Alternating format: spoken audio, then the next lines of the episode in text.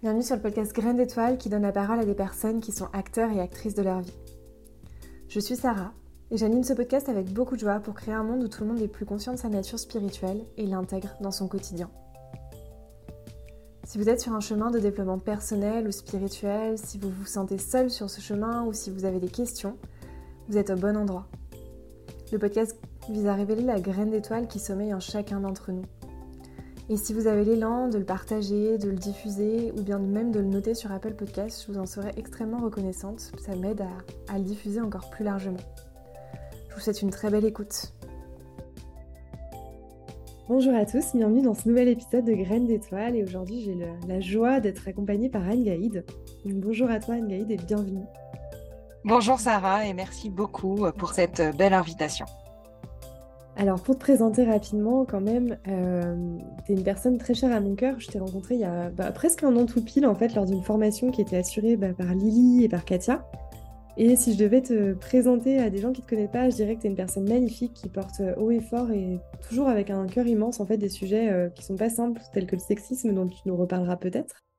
Aujourd'hui, tu es facilitatrice, notamment créatrice des ateliers ISO-XY pour déconstruire les préjugés sexistes en entreprise, tu es aussi animatrice de la fresque de la diversité et tu as sûrement d'autres casquettes que j'ignore et dont tu vas peut-être nous reparler.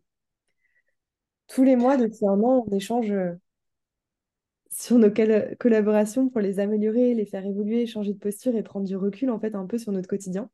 Et au milieu de ces échanges un peu magiques et un peu hors du temps chaque mois est née l'idée d'enregistrer un podcast sur ce qui te caractérise en fait peut-être un peu le, mieux finalement, euh, ton immense ouverture au monde et aux autres avec une forme d'intelligence du cœur que je trouve hyper rare. As un parcours assez atypique que tu vas peut-être nous retracer. Mais ce qui ressort vraiment comme fil rouge, c'est cette ouverture et cette, euh, ce besoin presque d'ouverture à l'autre. bienvenue à toi vraiment, Angaïd. Et euh, j'ai senti que tu voulais t'exprimer, donc je te laisse rebondir peut-être sur ce que j'ai dit. Ah, merci beaucoup, Sarah. Euh, non, en fait, j'ai été touchée par ce, bel élan et cette énergie et émue aussi parce que je me sens très chanceuse de t'avoir rencontré il y a un an, très chanceuse de t'avoir dans ma vie depuis et d'avoir pu aussi, euh, euh, de loin, puisque nous n'habitons pas euh, proches l'une de l'autre, vivre certaines des grandes étapes de transformation de ta vie à toi des derniers mois. Voilà, cette chance d'avoir pu me connecter à quelqu'un comme toi qui pour moi, incarne tous les mots que tu viens de dire en parlant de moi, euh, d'ouverture à l'autre, d'inspiration et d'énergie et de, bah, d'amour en fait, d'amour de l'autre. Merci, on adore les miroirs du coup. Avant qu'on rentre dans le vif du sujet, je pense que c'est important qu'on pose cette question en ouverture, mais avec euh, quel, euh, quel mood tu arrives en fait? Quelle météo un peu du jour tu aurais ah, Merci pour cette question je, c'est la première fois que je, je, fais un podcast, donc je suis un petit peu intimidée. Et puis, euh, on enregistre ce podcast euh, fin octobre 2023 et le monde va pas très très bien ces jours-ci. Euh, il y a beaucoup beaucoup de gens qui souffrent dans le monde et ça m'atteint, ça me rend triste. Je suis quelqu'un de fondamentalement en fait euh, dans l'espoir, dans l'élan. Et euh, au quotidien, je recherche l'harmonie entre les gens et, euh, aussi à titre personnel. Et du coup, c'est difficile en ce moment de d'entendre cette harmonie et, de garder cet élan. Et je, je, souffre de la souffrance du monde. et ça, ça s'invite dans le podcast aujourd'hui. Et c'est contrebalancé par toujours l'effet que me fait ta voix quand j'écoute tes podcasts, quand nous échangeons, quand nous nous appelons, et qui euh, est un vrai baume de, euh, de, douceur qui me fait du bien. Donc je suis aussi dans euh, cette énergie de me dire que cette heure va me faire du bien aussi, même si ça m'intimide un peu de parler de moi sans savoir où ça ira. Merci de déposer ça et merci d'avoir le courage d'être derrière le micro parce que pour en faire les deux, je sais que c'est tellement plus simple de poser les questions. Et ma première question à tous les invités qu'ils adorent, évidemment, c'est qui es-tu, Anne Gaïd, avec tes propres mots Est-ce que tu, peux euh, nous présenter un peu la personne que tu es aujourd'hui? J'ai du mal à trouver un mot. Alors, euh, ça tombe bien parce que j'ai un prénom unique Et du coup, j'ai du mal à trouver des mots qui me définissent bien. Pendant longtemps, je me suis définie comme étant une slasheuse, puisque je suis facilitatrice en intelligence collective, slash consultante en diversité et en, en, inclusion, slash animatrice de la fraise de la diversité, slash conceptrice d'ateliers expérientiels pour réagir face à des situations discriminantes, slash mère de trois enfants, slash chanteuse et comédienne, slash tout un tas d'autres choses. et en même temps, je trouve que tout ça reste très, très réducteur. donc, en résumé, je suis Anne Gaïd avec mille vies, mille envies. Et là, tout de suite, là, maintenant, je suis un petit point de lumière dans l'univers entouré de plein de petites étoiles qui m'entourent et que j'ai la chance parfois de, de, de côtoyer. Et on a plein de graines d'étoiles qui sont en train de nous écouter, donc on adore aussi. Euh, alors on parle un peu, un peu beaucoup quand même de conscience, en tout cas de conscience du quotidien dans ce podcast. Euh, toi, ça serait quoi ta vision de la conscience aujourd'hui? Alors forcément, j'ai réfléchi à cette question avant qu'on se parle aujourd'hui et, euh, et je me rends compte que je fonctionne beaucoup en arborescence et souvent en trois points. Et donc pour, moi, la conscience, d'une part, c'est vraiment être connecté au vivant et ce vivant, c'est euh, la planète, c'est l'environnement dans lequel on évolue au quotidien, c'est euh, l'autre, l'autre, euh, mes enfants, mon mari, ma maman, mes amis, les gens que je vais croiser dans la rue tout à l'heure, et, et c'est moi c'est moi qui suis vivante et, c'est la conscience de moi et de, du rôle que j'ai à jouer.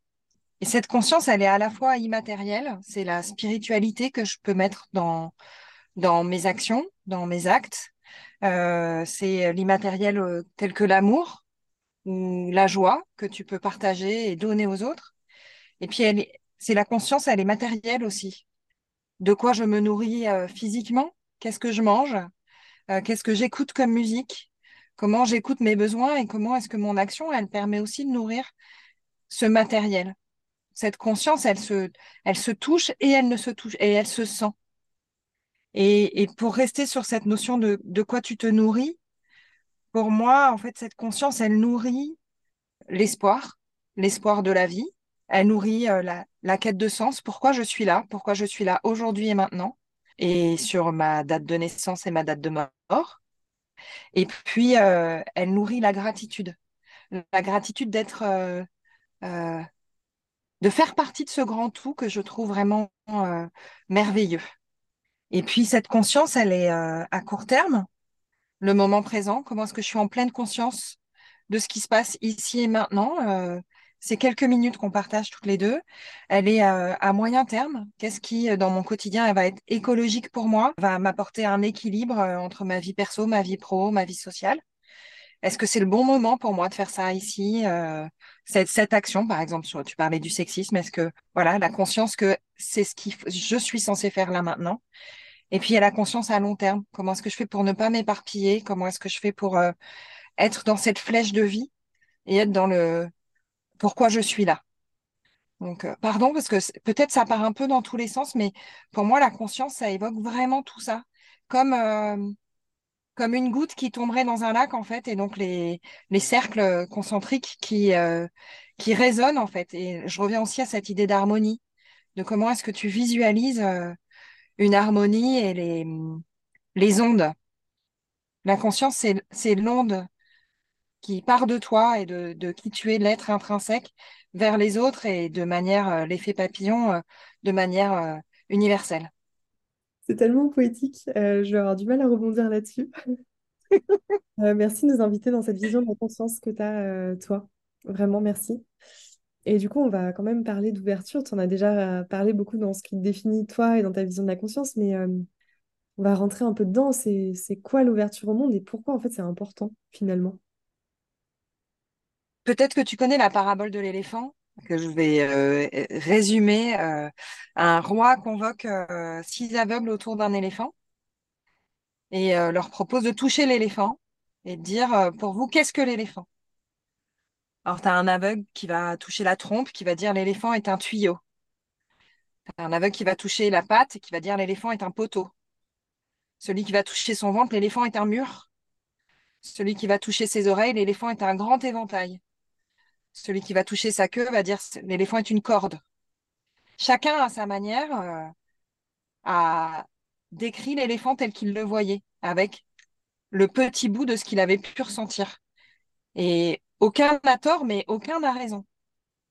Personne ne peut prétendre avoir une vision globale, en fait, du monde. On est tous extrêmement influencés par euh, le monde dans lequel on a grandi, la famille, euh, l'amour qu'on a reçu euh, enfant, mais aussi euh, au moment où on parle. Et tout ça vient influencer notre vision du monde. S'ouvrir à l'autre, c'est venir compléter ce grand kaléidoscope, en fait. C'est venir enrichir sa vision du monde et être peut-être plus en capacité d'avoir une vision la moins subjective possible et d'essayer de voir le monde finalement dans, aussi proche de la réalité et le moins possible déformé par euh, ses propres biais. S'ouvrir à l'autre, c'est une forme de responsabilité, je trouve, en fait. Est-ce que tu as toujours eu cette conviction qui t'a porté Tu vois, la question que tu viens de me poser, ce que ça m'évoque, c'est que moi, je suis dans une fratrie de quatre et je suis la troisième de quatre. Je me souviens en petite d'avoir parfois l'impression de ne pas être vu ou de ne pas être entendu. Peut-être que cette, ouverture à l'autre, elle prend racine dans ce, besoin euh, de faire partie euh, d'un tout et d'être euh, entendu et perçu comme aussi importante que les plus grands ou les plus petits. Et puis j'ai eu la chance en fait d'avoir un papa qui était diplomate et donc on a voyagé petit et on a grandi à l'étranger, notamment euh, en Australie, donc dans un environnement international. Et je pense que ça aussi, ça, a beaucoup joué dans cette ouverture à l'autre. Donc là, ce que j'entends, c'est un peu ton enfance, ton, cadre familial qui a forgé ça. Je sais que derrière, même dans tes cadres professionnels, tu as, beaucoup expérimenté. Tu peux nous retracer rapidement ton parcours, sans dire ton CV, les lignes directrices qui ont, forgé ta vie professionnelle jusqu'à aujourd'hui? Euh, Bien, au-delà du, voyage, euh, il y a vraiment l'entrepreneuriat. L'envie de euh, chercher des solutions ou de proposer des solutions à ce qui me paraissait être des problèmes de société importants. Pour beaucoup, j'ai un parcours qui peut paraître sans cohérence. Ça commence par petite, je voulais être clown. Et puis, euh, finalement, passe ton bac d'abord. Et puis, je fais un, une maîtrise de théâtre. J'écris mon mémoire sur la création de la comédie française. Et, euh, grâce à cette maîtrise de théâtre, j'intègre euh, une, une école de commerce prestigieuse qui s'appelle l'ESSEC, directement en deuxième année comme admise sur titre. Généralement, quand on arrive en deuxième année, c'est plutôt après Sciences Po ou, ou des études de littérature ou d'ingénieur. Et, et moi, j'arrive avec ma maîtrise de théâtre. Mais parce qu'en fait, ce que je voulais, c'était, euh, depuis toujours, c'était donner du bonheur aux gens. Ça s'est passé au travers de l'envie de travailler sur des événements de grande envergure, comment réunir de très nombreuses personnes autour du divertissement, autour du culturel, autour du sport.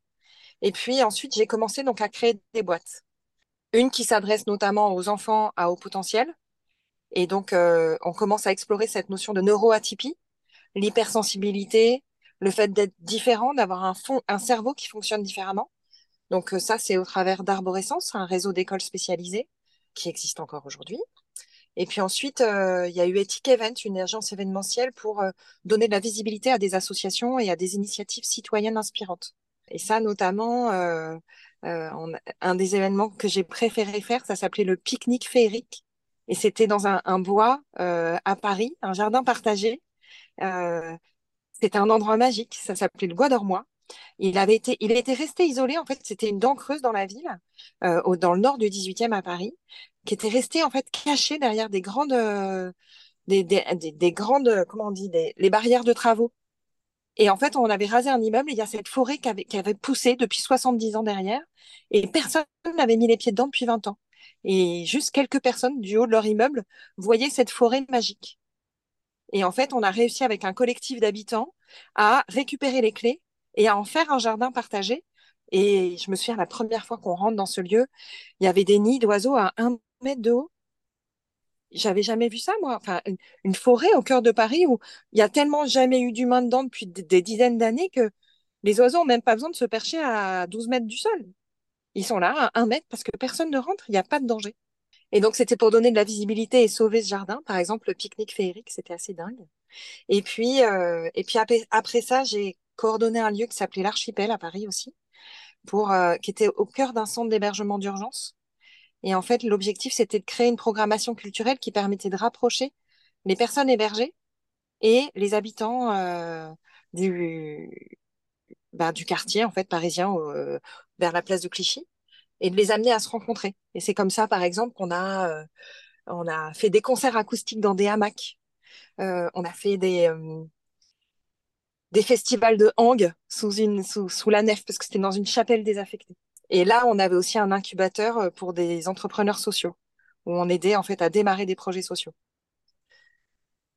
Et puis, euh, et puis bah, aujourd'hui, maintenant, je conçois des ateliers euh, expérientiels sur, euh, sur les sujets de discrimination. Voilà. Donc, et je me rends compte, hein, quand je te raconte tout ça, que c'est tout ça ne paraît pas forcément cohérent, et pourtant, pourtant, si, totalement. En fait, c'est moi, j'ai tendance à faire confiance à l'univers, qui m'a envoyé des, opportunités, des rencontres, des envies, l'instinct de faire quelque chose et, et de le reproduire, et qui, sans doute, m'a assez peu équipée de, de peur ou d'appréhension et qui fait que ça me donne toujours l'élan de me lancer dans, dans quelque chose. Euh, un des meilleurs exemples, c'est le tour du monde qu'on a fait en famille. Notre numéro 3, euh, à six mois, quand avec mon mari, on se dit, tiens, et, et si on allait se promener, en fait, si on allait voir comment c'était ailleurs Et on, on crée ce, ce concept qui s'appelle le Very Good Trip, parce que j'aime bien cuisiner, que j'ai envie de pouvoir rentrer chez les gens et de leur proposer, en fait, de partager un repas et on part avec les trois enfants en échange de maison et en camping-car pour aller à la rencontre de l'autre. Et notre fille a même pas un an quand on part. Objectivement, c'est de l'inconscience totale, mais je recommande fortement. C'est une expérience extraordinaire à vivre en tribu et, euh, et d'ouverture à l'autre totalement. Mais donc, il y a sans doute beaucoup, beaucoup d'inconscience chez moi et beaucoup de confiance dans la vie et dans euh, les aventures qui me restent à vivre et que j'ai et, à partager avec les autres. Comment tu fais pour avoir autant de confiance justement entre ce, envers ce que te propose la vie? Je crois que je ne fais rien. Je crois que j'ai de la chance. Je crois que je crois aussi que je suis euh, très complémentaire dans les personnes qui m'entourent.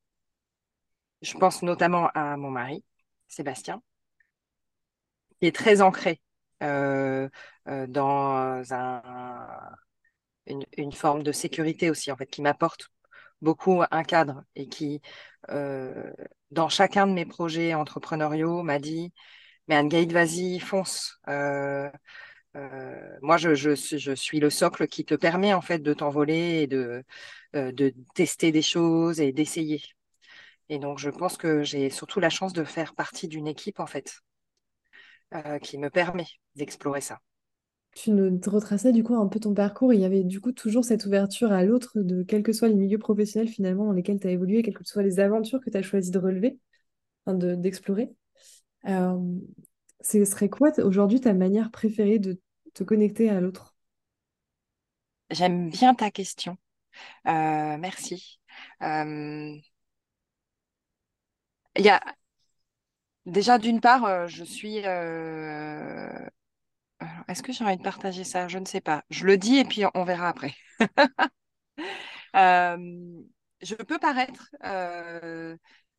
facilement, enfin très sociable comme personne. Là où en réalité, ça me coûte de l'énergie. Euh, et donc cet équilibre, il est important pour moi en fait, parce que euh, pouvoir me nourrir à titre personnel euh, en promenant mon chien, en, voyant des belles choses, en, cuisinant pour les gens que j'aime. C'est ça qui me permet d'avoir cette énergie de me connecter à l'autre. Il faut pas croire que se connecter à l'autre ne coûte rien, même quand ça donne l'impression que ça ne coûte rien. Euh, et euh, donc ça, c'est vraiment la, la première partie de comment je me connecte.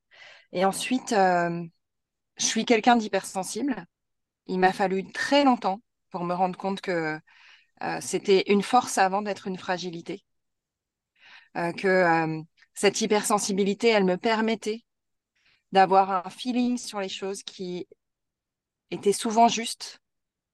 Et donc, j'ai tendance à faire confiance à mon instinct et à la lumière des personnes, à ce qu'elles me font percevoir et ressentir.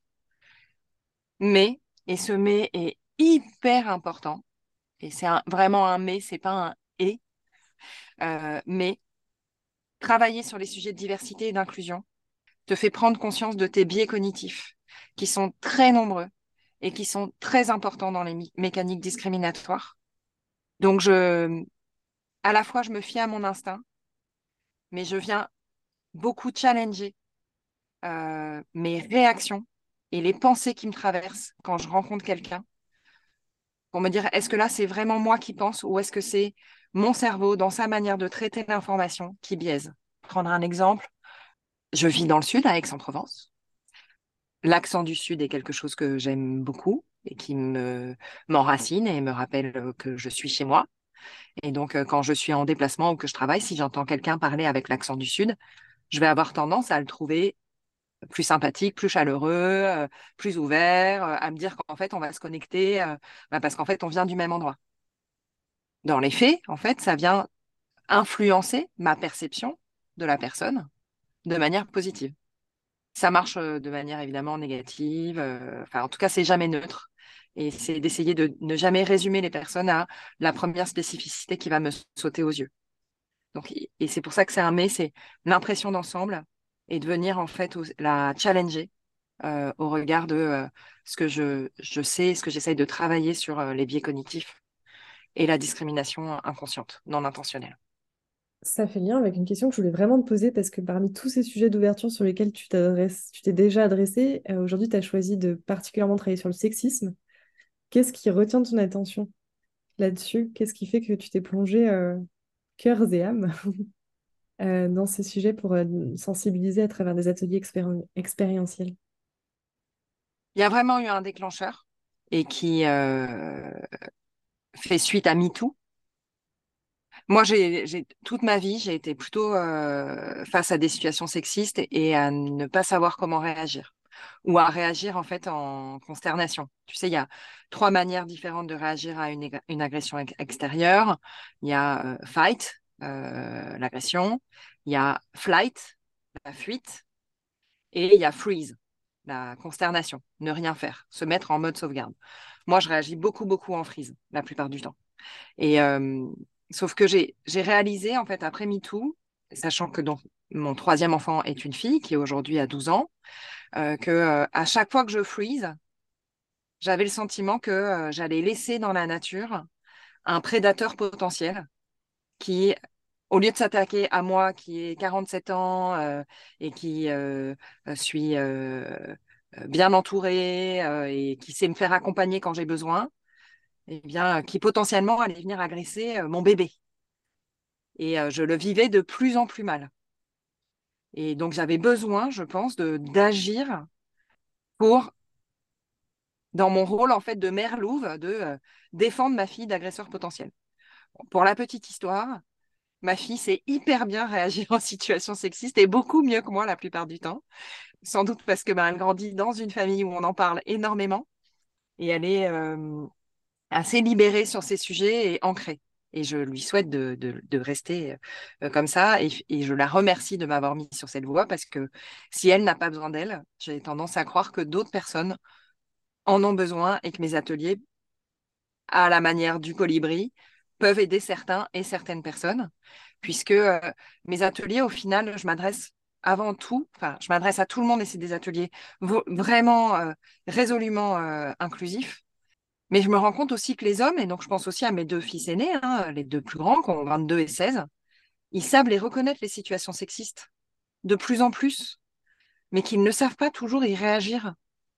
Je me souviens d'échanges euh, avec des, hommes de, tous âges qui me disent bah, Oui, bah, j'ai bien vu qu'il avait fait ça, et franchement, moi, je n'adhère pas, mais sur le moment, je n'ai pas envie en fait d'en rajouter une couche en mode sauveteur ou paternaliste ou bah, je me dis qu'elle est capable de se défendre toute seule, qu'elle vit ça depuis toujours. Donc en fait, si elle dit rien, c'est que ça la dérange pas ou que elle s'en fout. Euh. Et c'était de pouvoir équiper les hommes en fait, qui aujourd'hui, je pense, sont, sont, sont plus conscients en fait des inégalités, sans toujours savoir comment euh, devenir acteur du sujet. Donc, il y a vraiment MeToo qui est un déclencheur la maternité qu'en est un autre. Et puis euh, ensuite, tu commences à, tirer ce fil-là et tu te rends compte que euh, y a des, plein de gens formidables qui font des, qui développent des outils et des conférences qui sont vraiment super et, euh, que j'aime beaucoup. spontanément, je pense à Roxane Dupellé, à Kitrine, Kitri de Chafaud, à Marine Péciola. Donc voilà, il y a plein de gens qui font des trucs vraiment chouettes mais que moi aussi, j'avais le droit d'essayer de faire un truc chouette aussi. Et euh, ce que je réalise en fait sur le sujet du sexisme, c'est avant tout comment réagir quand tu es témoin ou quand tu euh, es euh, concerné par une situation. Et qu'en fait, ça marche aussi bien pour le sexisme que pour le racisme, que pour l'antisémitisme, l'homophobie et tous les sujets de discrimination. Et que équiper, outiller les personnes pour les aider à mieux réagir, c'est je crois, aujourd'hui ma responsabilité professionnelle. Bon, merci d'avoir déjà osé créer cet atelier. Euh, C'était anticipé un peu une question que je voulais te poser, mais c'est parfait. C'est ce qu'on va affiner, aller encore plus loin. C'est, euh, je voulais te demander, c'est euh, dans ta vie pro aujourd'hui, comment tu, tu euh, incarnais justement ce sujet de l'ouverture à l'autre, de l'ouverture au monde? Alors du coup, il y a le sujet du sexisme, je pense, mais je pense que c'est pas le seul, et ni ta seule façon de, d'incarner en fait cette ouverture à l'autre. Tu peux nous en dire un peu plus? Je me rends compte en fait dans notre échange que euh, par rapport à la réflexion que j'ai eue avant qu'on se parle sur mon ouverture à l'autre et, euh, et comment est-ce que je, je, me connecte et je m'intéresse en fait à l'autre et à sa propre vision du monde, finalement, l'ouverture à l'autre, c'est, c'est pas la mienne vis-à-vis des autres, c'est comment est-ce que j'accompagne le fait que chacun essaye de se connecter à l'autre et à le être un allié, à être aidant dans sa relation aux autres. Et finalement, les, ateliers expérientiels que je débloque aujourd'hui, c'est ça, c'est comment tu peux t'ouvrir à l'autre, comment tu peux t'ouvrir à te connecter aux situations que l'autre peut vivre et comment est-ce que tu peux l'aider en fait à ne pas reproduire ces situations. Euh, ça peut être aussi de parler à celui qui agresse. Comment est-ce que tu expliques à, à quelqu'un qui fait des, blagues sexistes euh, sans s'en rendre compte, euh, à ton vieil oncle Bob euh, qui, à chaque fois, amène des sujets hyper polémiques à table, politiques. Et comment tu crées les espaces d'échange, en fait, pour pouvoir se parler, pour pouvoir échanger les opinions? et ça, c'est aussi mon travail de facilitatrice, en fait. Comment est-ce que tu amènes les gens à avoir des conversations qui comptent? Comment est-ce que tu fais pour te connecter, pour pouvoir partager ton opinion dire ce que tu penses sans crainte d'être jugé, sans toi-même t'auto-juger, en te disant que ta contribution dans l'échange à ce moment-là va te faire grandir et faire grandir l'autre. L'ouverture au monde, aux autres, pour moi, c'est ça, c'est à chaque fois que tu peux te connecter à une nouvelle personne, y compris quelqu'un avec qui tu n'es pas d'accord, dont tu ne partages pas les valeurs, ça te fait grandir. Personnellement, je suis très d'accord avec ça et merci beaucoup de l'avoir reformulé tel quel ce sujet au fil de nos échanges. Euh,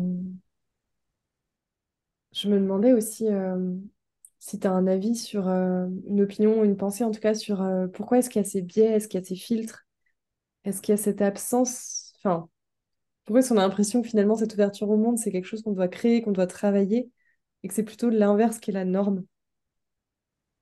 Aujourd'hui en tout cas. Mais j'ai peut-être un filtre qui déforme. Euh, est-ce que tu connais la théorie du monde juste? Non, Je veux bien que tu nous l'expliques. La théorie du monde juste, en fait, c'est hum, la conviction quelque part, il y a une justice dans le monde.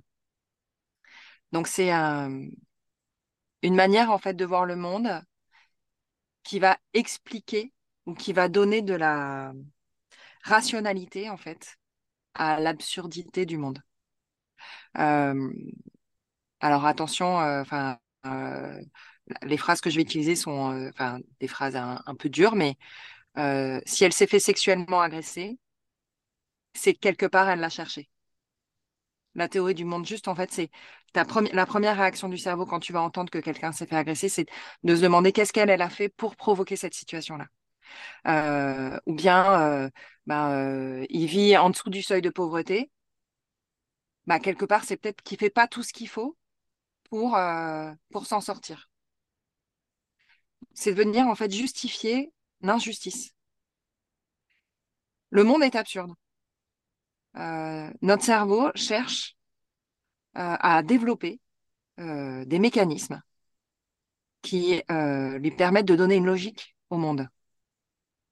Ces mécanismes déforment en fait la réalité et et, l'injustice du monde, c'est que être au mauvais endroit au mauvais moment, euh, c'est pas forcément le karma. C'est peut être aussi la malchance d'être au mauvais endroit au mauvais moment. Voilà euh, ma réponse sur euh, les biais. Merci pour cet éclairage. Je ne connaissais pas cette théorie. J'aime bien poser cette question maintenant à tout le monde. C'est pour sortir un peu de ça. Mais quel est ton rêve à toi? J'ai mon, spontanément mon aujourd'hui mon rêve personnel en fait c'est que la flèche de vie sur laquelle je suis aujourd'hui euh, poursuive euh, son chemin. Mm. Je suis submergée de gratitude de la vie que j'ai. Je suis en bonne santé. Euh, mon mari, mes enfants et mes parents aussi, et mes frères et sœurs. j'ai des amis que je trouve hyper inspirants et inspirantes euh, et qui sont euh, disponibles et aimants et soutenants. Euh, je fais un travail que j'adore, que je trouve important et utile et qui se fait sur un rythme qui me convient, à la fois chez moi et loin de chez moi, donc avec des espaces d'introspection et de connexion forte. Euh, donc, c'est que tout ça continue, en fait, et continue à se développer dans un équilibre, pro, perso et social. Ça, c'est mon, mon petit rêve euh, personnel. Parce qu'en fait, je dis ça, mais c'est aussi teinté de euh, l'état dans lequel j'ai démarré cet échange avec toi aujourd'hui. Mon rêve, il est en fait beaucoup plus grand. C'est je pense à notre pays, aux élections qui vont arriver, euh, j'ai envie de vivre dans une société qui est moins polarisée, qui est moins dans le conflit, qui est dans une recherche de, plus d'équité. Euh, comment est-ce qu'on vit ensemble? Comment est-ce qu'on on fait société? Comment est-ce que chacun, dans sa spécificité, on vient euh, apporter quelque chose au monde et se sentir important et utile pour l'ensemble? Et puis, euh, bah, à la lumière de notre euh, monde aujourd'hui et de notre planète, c'est euh, mon rêve, c'est que demain, on arrive à se parler, qu'il n'y ait pas des gens qui soient tués pour des frontières, mais aussi pour des raisons environnementales, qu'on ait accès aux mêmes ressources.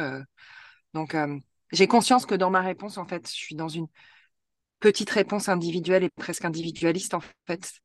Et j'aimerais euh, avoir un rêve collectif, mais tout ça est aujourd'hui très flou pour moi. Et du coup, à l'inverse, mais peut-être que c'est déjà sur ça que tu, tu tends, c'est quoi ton challenge?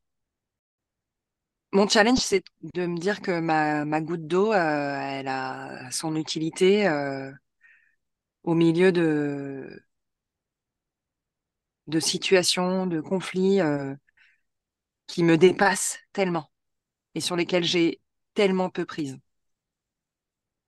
Mon, challenge là, c'est euh, que euh, de garder la foi en fait que ma toute petite action sur le sexisme, euh, elle a son utilité et même si elle règle pas le conflit israélo-palestinien ni le changement climatique, que à ma minuscule échelle, elle permet aux gens de mieux vivre ensemble. Donc de garder la foi. ouais. de garder la foi. Euh, Qu'est-ce que tu en penses, toi? Sur ton challenge? Ouais. Euh, bah, sur, euh, bah, moi, je, suis partisane de la part du colibri, de chacun fait sa part à son niveau. Quoi. Si tout le monde s'y met, fait sa petite goutte d'eau, finalement, ça forme des océans. Quoi. Chaque océan est formé de plein de petites gouttes d'eau qui se posent pas forcément la question de ce qu'elles font, mais qui sont bien là et qui agissent dans le sens du courant, elles ne luttent pas. Quoi. Donc je crois profondément que les gouttes d'eau peuvent former des gros océans. Mais, euh, mais c'est un gros challenge pour moi aussi de garder la foi en ce moment. Et j'aime bien finir avec une question. Euh, est-ce qu'il y a un conseil, une ressource, une personne que tu conseilles qui t'a particulièrement euh, apporté sur ton chemin d'ouverture au monde, en fait, à l'autre? Merci d'avoir partagé, en tout cas, enfin, d'avoir répondu à mon tour à, cette question sur le challenge. Et,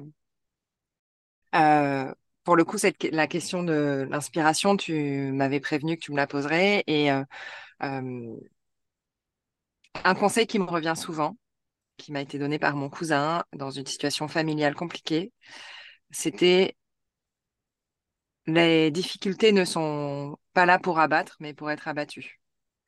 Et je sais que cette phrase que j'ai entendue il y a 20 ans, euh, c'est une phrase que je me répète quand même assez régulièrement quand j'ai besoin de trouver de l'énergie pour persévérer et m'accrocher.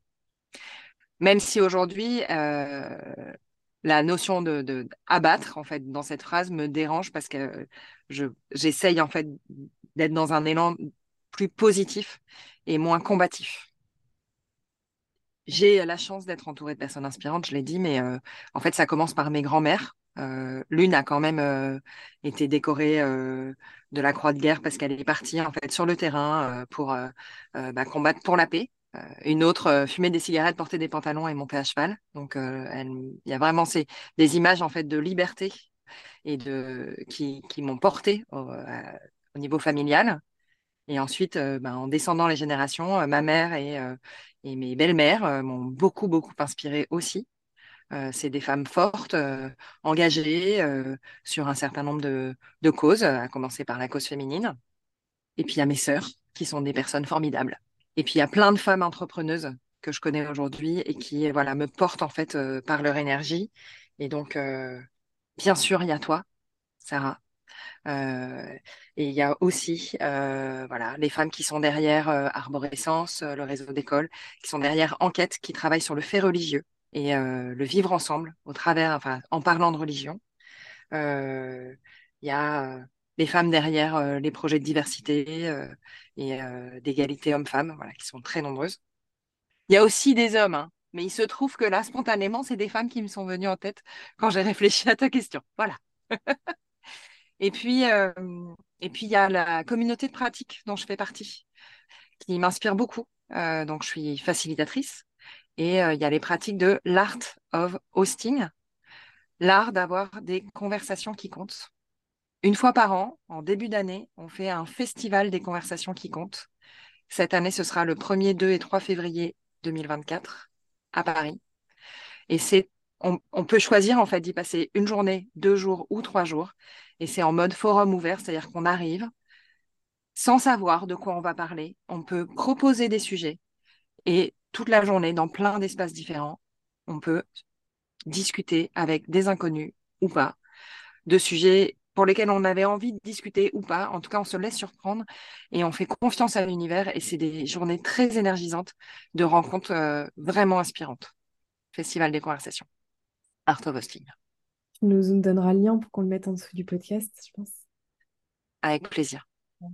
Comme ça, on le sortira avant février, de toute façon, je pense. Euh, merci Anne-Gaïd d'avoir joué le jeu de mes euh, questions prévues, celles plus ou moins improvisées. Euh, d'avoir joué le jeu, d'avoir répondu, d'avoir montré ta petite graine d'étoile à toi. Est-ce que tu as un dernier mot par lequel tu aimerais terminer cet épisode? Oui, je voudrais te dire merci.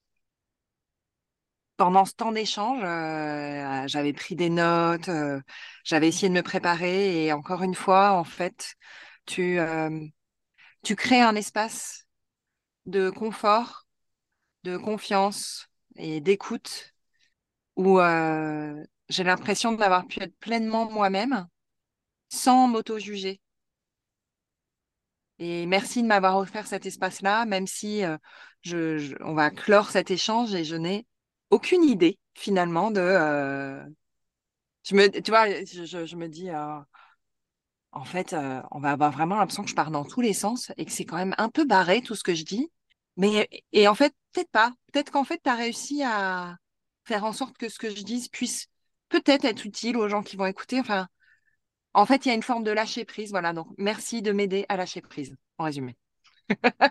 Merci pour ça, Ngaïd, et merci pour euh, tout notre échange depuis le début. Est-ce que ce que vous ne voyez pas, vu que vous n'avez que ma voix, c'est que je suis au bord des larmes depuis le début et que j'espère que vous ressentirez autant d'émotions euh, à travers les mots que Ngaïd nous a partagés que moi. Je n'avais pas prévu de te mettre au bord des larmes.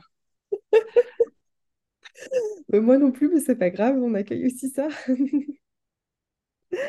Merci Sarah et euh, j'aimerais envoyer plein d'amour en fait à tous les gens qui tomberont euh, volontairement ou par hasard sur euh, ces quelques minutes d'échange et qu'au travers de la profonde amitié en fait qui nous lie, cette amitié naissante depuis un an qui nous lie, aura comme réverbération en fait de vous faire vous sentir aimé et entendu et écouté et gros hug câliné. Voilà. ce câlin. Par ta voix qui câline tellement bien. Wow. Là, un peu de pression du coup pour finir sur, euh, avec ma voix sur un ah. câlin plein d'amour. Si jamais vous nous écoutez, que vous n'avez pas. Alors, soit vous pouvez prendre la personne à côté de vous dans vos bras, soit vous pouvez vous prendre vous-même dans vos bras en faisant un gros câlin pour terminer tous ensemble cet épisode à faire un gros câlin. Et merci d'avoir écouté, merci à Ngaï d'avoir partagé. Et on se retrouve bah, de toute façon très bientôt sur, euh, sur cet espace de graines d'étoiles. Merci pour votre écoute, j'espère que cet épisode vous a plu. Si c'est le cas, n'hésitez pas à le partager autour de vous et à le faire connaître. On se retrouve dans tous les cas très bientôt euh, pour un prochain épisode de Graines d'étoiles. Si vous être tenu au courant de, de l'actualité du podcast, vous pouvez me suivre sur Instagram ou bien vous abonner à votre plateforme d'écoute. À très bientôt